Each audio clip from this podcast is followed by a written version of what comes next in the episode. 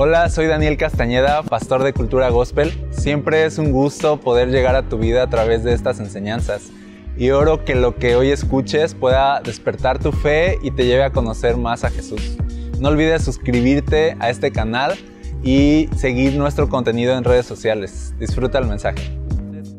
Al mensaje de hoy le puse no estamos solos. No estamos solos. Y quiero leer, si tú tienes tu Biblia, Segunda de Reyes, capítulo 6, verso 15. Tenlo ahí listo. Si no tienes, lo vamos a, a, poner aquí en la transmisión, el texto. Pero vamos a orar y pedirle a Dios que nos hable. Padre, estamos bien agradecidos porque eres nuestro pastor, porque nos llamas desde la lejanía a acercarnos porque no estamos solos, porque tú estás con nosotros. Te agradecemos que hoy podamos escuchar tu voz, escuchar tu palabra. Te agradecemos el privilegio de ser tuyos y de que nada puede apartarnos de tu mano. Y que pase lo que pase, Señor, estamos contigo. Y tu misión y tu iglesia va a seguir avanzando. Gracias porque podemos ser parte de algo que no se va a detener. Ayúdanos a ser parte de esto y a no quedarnos fuera te lo pedimos en el nombre de Jesús. Amén. Déjame ponerte un poquito en, contexto. Este es Eliseo, el profeta Eliseo, el discípulo de Elías, al que le fue dada una doble porción del espíritu de Elías. Era un profeta así súper grueso, Eliseo. Hizo el doble de milagros que Elías, aunque Elías es Elías, pero Eliseo también es Eliseo. Entonces, pasaba que el rey Aram, dice la Biblia, que cuando quería ir en guerra contra Israel, hacían sus juntas secretas y decían, vamos a ir y vamos a atacar acá y vamos a posicionar nuestro ejército aquí, etc. Pero Eliseo escuchaba esas reuniones y le era revelado por el Espíritu Santo todo lo que el rey Aram iba a hacer. Entonces le avisaba al rey de Israel y le decía, te van a llegar por acá, te van a llegar por acá. Entonces eh, todos se alertaban y entonces todas las estrategias militares del rey Aram pues no tenían eh, éxito y se empezó a, conflictuar el rey y dijo, ¿qué, ¿qué rayos pasa? ¿Por qué saben todo? Y entonces le dicen, pues es por el profeta Eliseo. O sea, él puede saber lo que está sucediendo en nuestras reuniones más privadas y le está avisando al rey. Entonces, pues eh, dice el rey Aram, pues vamos a deshacernos de ese, hombre, de Eliseo, y van con él a, a matarlo, van a buscarlo, y entonces dice el verso 15, al día siguiente, cuando el sirviente del hombre de Dios, o sea, Eliseo, se levantó temprano y salió, había tropas, caballos y carros de guerra por todos lados. Oh Señor, ¿qué vamos a hacer ahora? gritó el joven a Eliseo. No tengas miedo, le dijo Eliseo, hay más de nuestro lado que del lado de ellos. Entonces Eliseo oró, oh Señor, abre los ojos de este joven para que vea. Así que el Señor abrió los ojos del joven y cuando levantó la vista, vio que la montaña alrededor de Eliseo estaba llena de caballos y carros de fuego. Qué increíble pasaje. Para empezar, Dice que había muchas tropas, carros de guerra, dice, viniendo a buscar a un hombre así. Mira, el enemigo sabe el poder que tiene la iglesia. ¿Ok? Y entonces va a atacar de acuerdo al poder que sabe que tiene la iglesia. O sea, aquí el rey Aram no vino contra Eliseo, con uno o dos hombres, uno o dos secuaces, pues era un hombre, Eliseo, y ya. Pudo haber mandado hasta tres, vaya. Pero no, vino con todas sus tropas. Y te voy a decir algo. ¿Por qué, le, ¿Por qué el enemigo viene con todas sus tropas? Porque tiene miedo. ¿Por qué el enemigo viene con todas sus tropas contra la iglesia? Porque sabe de qué tamaño es la iglesia, sabe el alcance que tiene la iglesia, sabe que la iglesia es algo fuerte. Sabe que la iglesia es la fuerza más poderosa en el mundo. ¿Por qué? Porque la iglesia es de Cristo y Cristo es el ser más poderoso del universo. ¿Quién está detrás del liceo? El Espíritu Santo. ¿Quién está detrás de la iglesia? El Espíritu Santo. ¿En nombre de quién vamos? En el nombre de Jesús, el nombre que es sobre todo nombre. Entonces el enemigo manda, no, no manda una, una, una lucha, dos eh, demonios por ahí, sino manda ejércitos.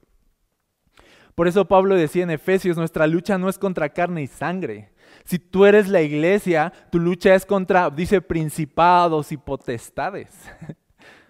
No, no, no luchamos contra problemitas y circunstancias del mundo. No luchamos contra cosas terrenales, esas no son nuestras luchas. Nuestras luchas son espirituales. Luchamos contra, dice, huestes espirituales de maldad, poderes demoníacos en, en las tinieblas. Luchamos contra tropas y ejércitos, dice, que vienen a rodearnos. Muchos caballos, dice, y carros de guerra para rodear la ciudad. ¿Por qué? ¿Por qué tenemos un ataque tan frontal y tan grande? Porque somos la iglesia, porque vamos en el nombre de Jesús y porque tenemos el Espíritu Santo, porque nos ha sido dado un gran poder. Pero más allá de eso, vienen tropas y carros y tantas batallas contra la iglesia durante toda la historia. ¿Sabes por qué? Porque somos más nosotros. Aquí dice Eliseo. Dice, no tengas miedo de estas tropas y no tengas miedo de todos estos ataques.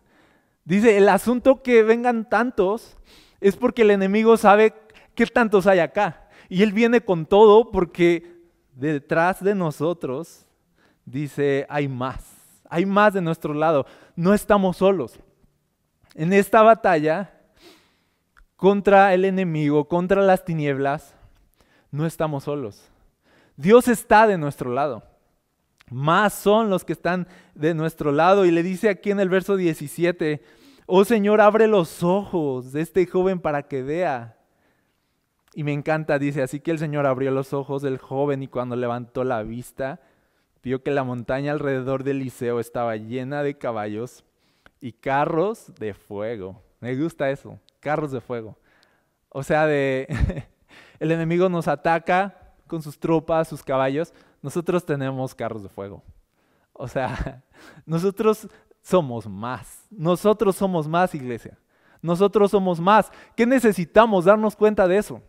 Necesitamos que, que así como Eliseo oró, así pedirle a Dios que abra nuestros ojos espirituales para que nos demos cuenta que el lugar donde estamos parados es un lugar de guerra para que el lugar oscuro en el que estamos parados no es un lugar donde estamos solos, estamos en la presencia de Dios, hay carros de fuego alrededor de nosotros, hay ángeles peleando a nuestro lado, todo el cielo está enfocado y desbordado por el nombre de Cristo Jesús para que el nombre de Cristo avance a través de personas como nosotros, su iglesia.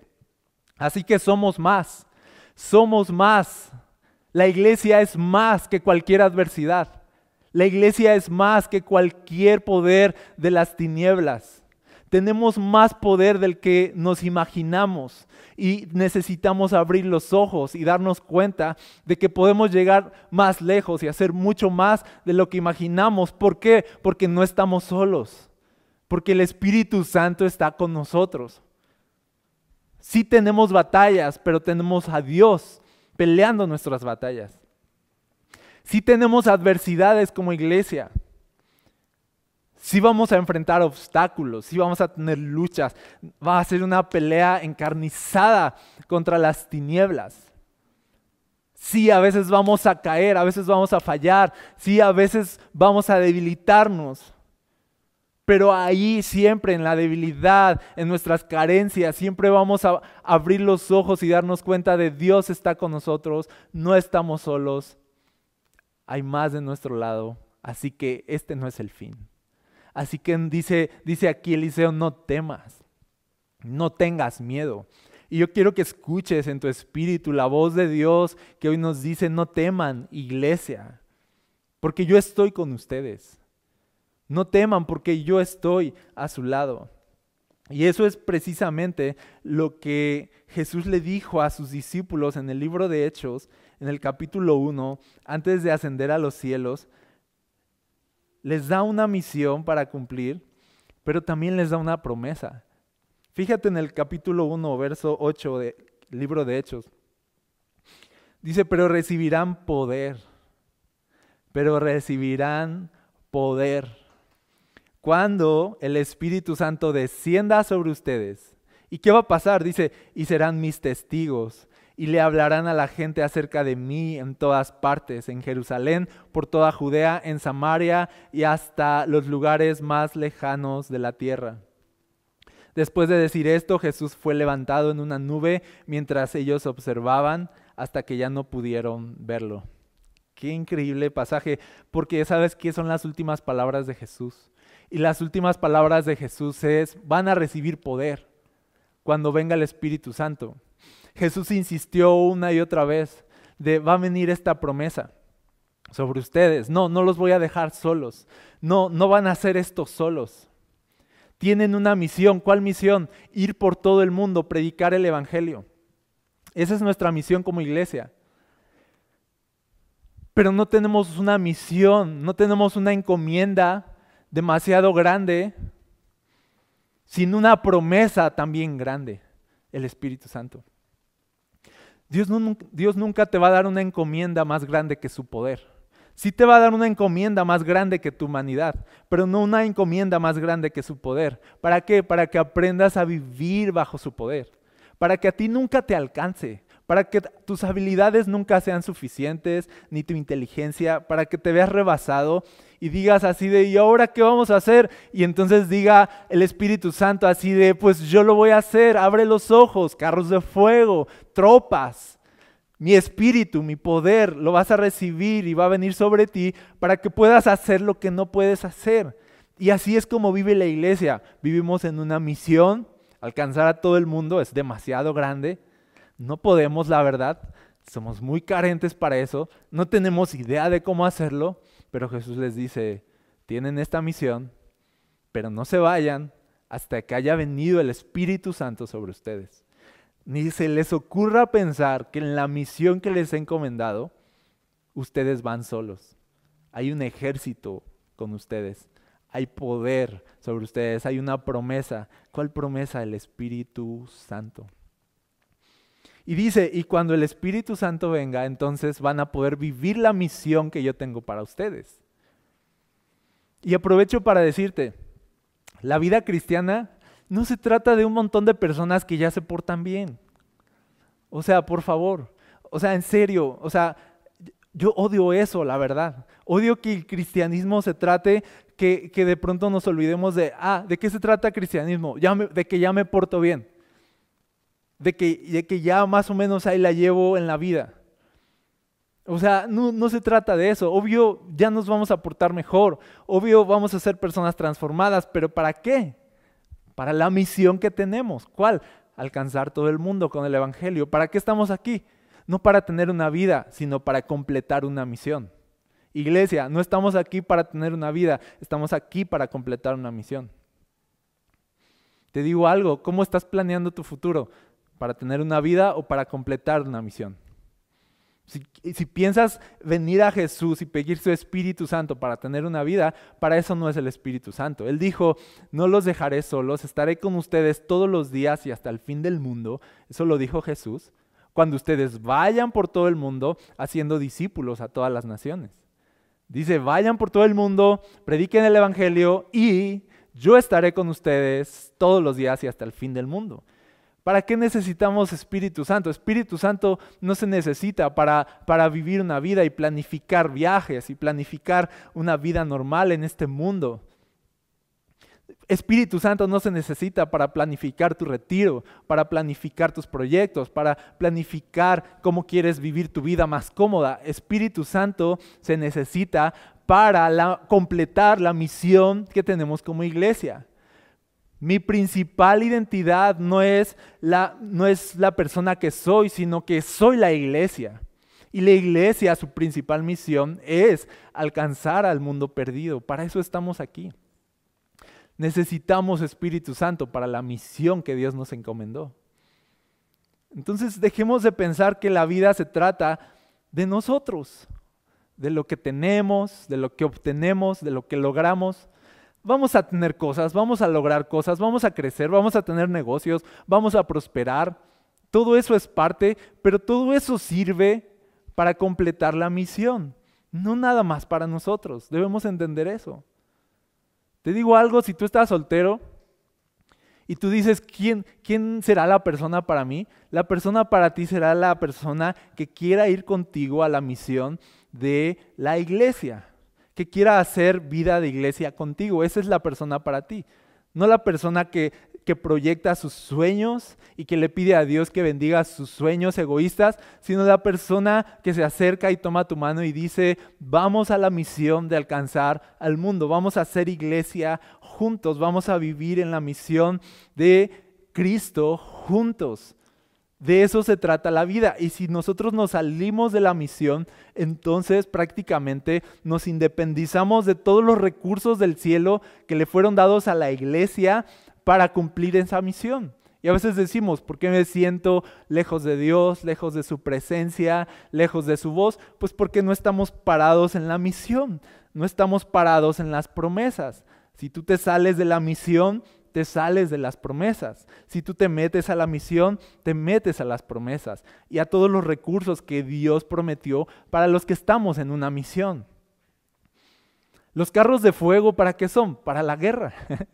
O sea, no es así como carros de fuego y así para una vida X. No, carros de fuego, Espíritu Santo, porque esta iglesia tiene una encomienda súper difícil y hay un enemigo que va a impedirlo y obviamente Dios va a disponer todos los recursos para su iglesia y dice, yo estaré con ustedes hasta el fin del mundo y les daré mi Espíritu Santo y van a recibir poder y cuando reciban poder entonces podrán ser mis testigos en todo el mundo.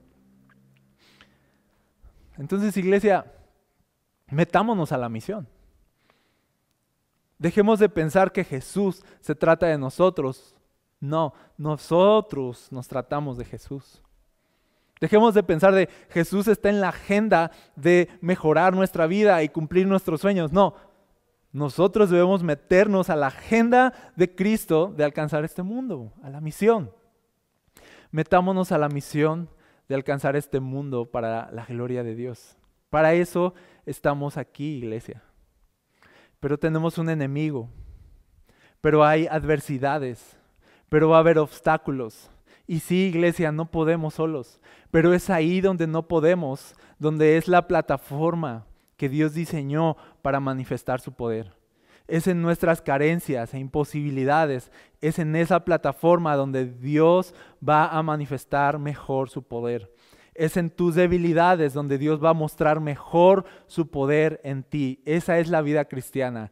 Cristo en mí, Cristo a través de mí, Cristo a pesar de mí.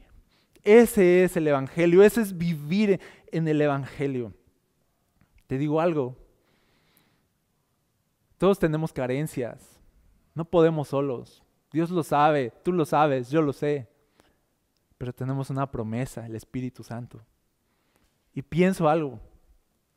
Pienso que tenemos disponible tanto de Dios en el Espíritu Santo, tanto poder de Dios, tenemos tanto disponible de Dios, que temo que seamos una generación que por enfocarse en las tropas enemigas, que por enfocarse como Pedro se enfocó aquel día que caminó sobre el mar, se enfocó en las olas, se enfocó en el aire, en, las, en el viento, en las adversidades y se hundió. O como pueblo de Israel que fue a espiar la tierra prometida y se enfocó en los gigantes y se enfocó en las murallas tan altas y que parecían impenetrables.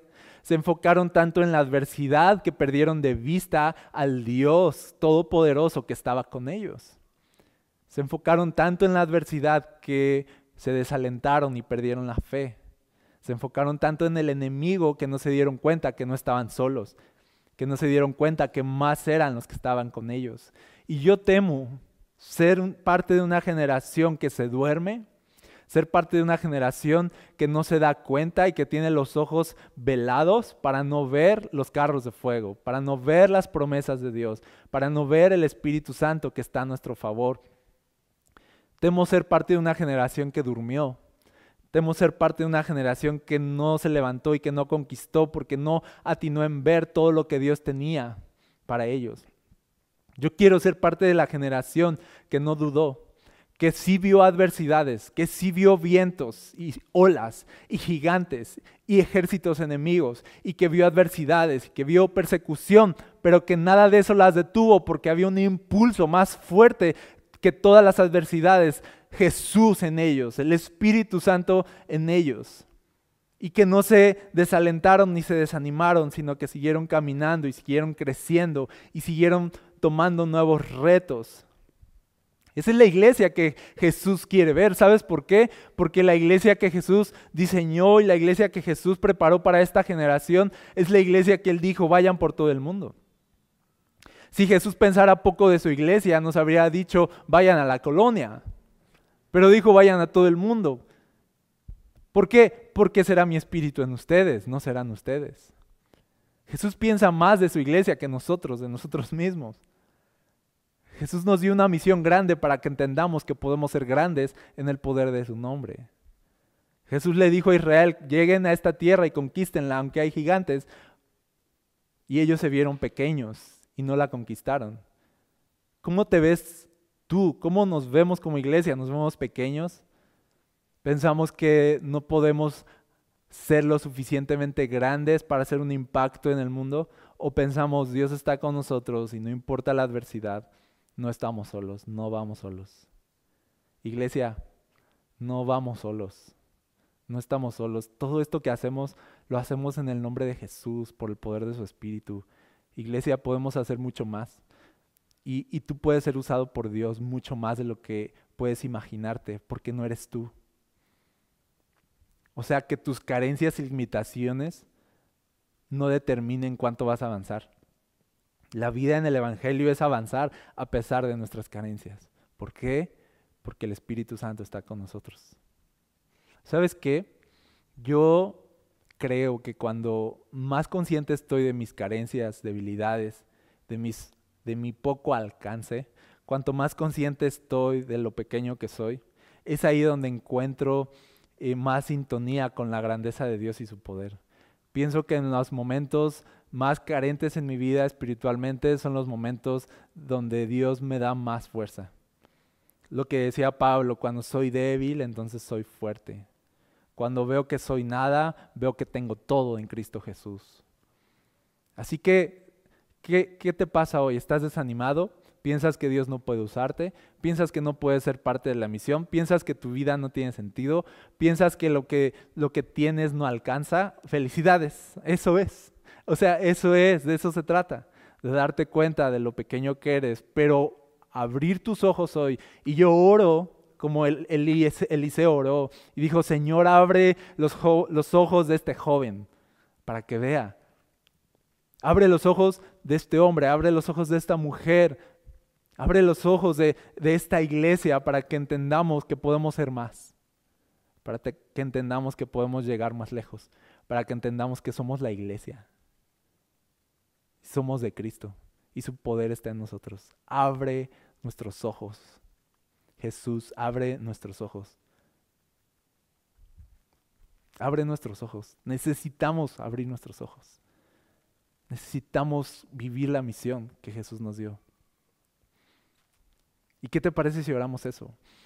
Pero quiero llamarte hoy, eh, que me escuches en, tu espíritu y llamarte y decirte, iglesia, vamos a levantarnos, vamos a orar, vamos a pedir la ayuda del Espíritu Santo, vamos a adorar, vamos a meternos a la palabra.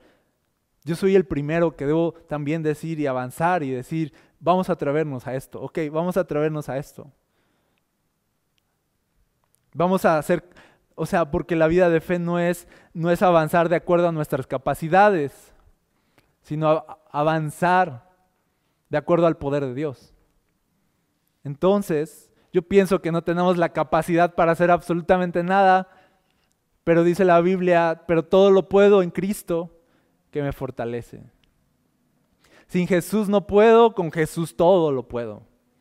Vamos a empezar a creer eso y hacer cosas que no hemos hecho.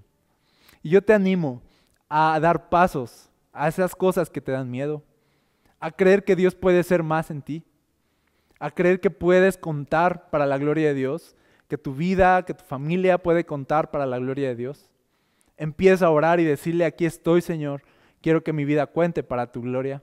Empieza a usar mi vida más allá de lo que he imaginado y lléname del poder de tu Espíritu Santo. Ayúdame a ser parte de lo que vas a hacer en este tiempo en tu iglesia y vamos a hacerlo juntos, iglesia. Vamos a orar, vamos a reunirnos, vamos a adorar, vamos a meternos a la palabra, vamos a prepararnos.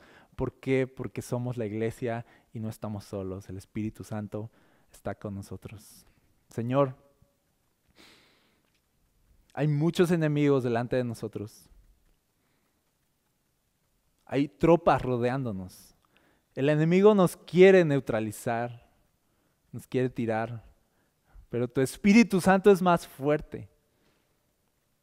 Tu Espíritu Santo en nosotros es más fuerte que el desánimo. Tu Espíritu Santo en nosotros es más fuerte que la duda y el temor. Tu Espíritu Santo en nosotros es más fuerte que nuestras limitaciones. Tu Espíritu Santo en nosotros es más fuerte que nuestras pasiones. Tu Espíritu Santo es más fuerte que nuestras luchas, debilidades, fracasos. Tu Espíritu Santo en nosotros es más fuerte, Señor, que todo lo que hemos vivido hasta el día de hoy.